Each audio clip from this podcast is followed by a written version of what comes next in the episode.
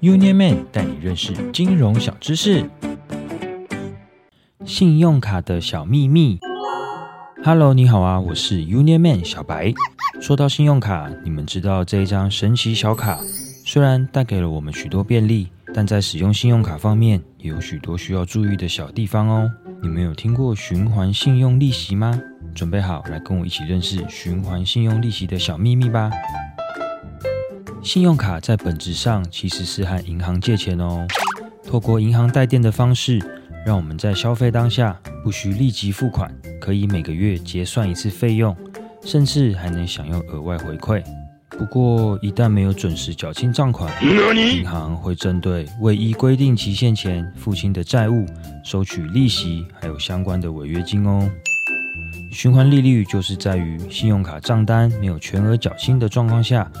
银行会依照循环利率向持卡人在隔月开始收取利息。一般而言，依照发卡银行规范，持卡类型、个人信用记录的不同，循环利率会因人而异，大多数会落在五趴到十五趴的范围。这可是相当惊人的数字啊！能付清信用卡费，就千万不要只缴最低应缴金额哦。所以，只要有未缴清的前期或当期消费，就会启动循环信用的计息哦。银行除了会多算利息之外，主要是会影响到自己的信用记录。信用记录全部都会记录在联征中心，这是每一间银行都可以查询的资料哦。这样不只会影响到未来申办信用卡之外，只要是跟银行贷款相关的业务，像是房贷、车贷、信贷等等，全部都会受到影响哦。简单来说。就是信用不好，我不想借你钱啦。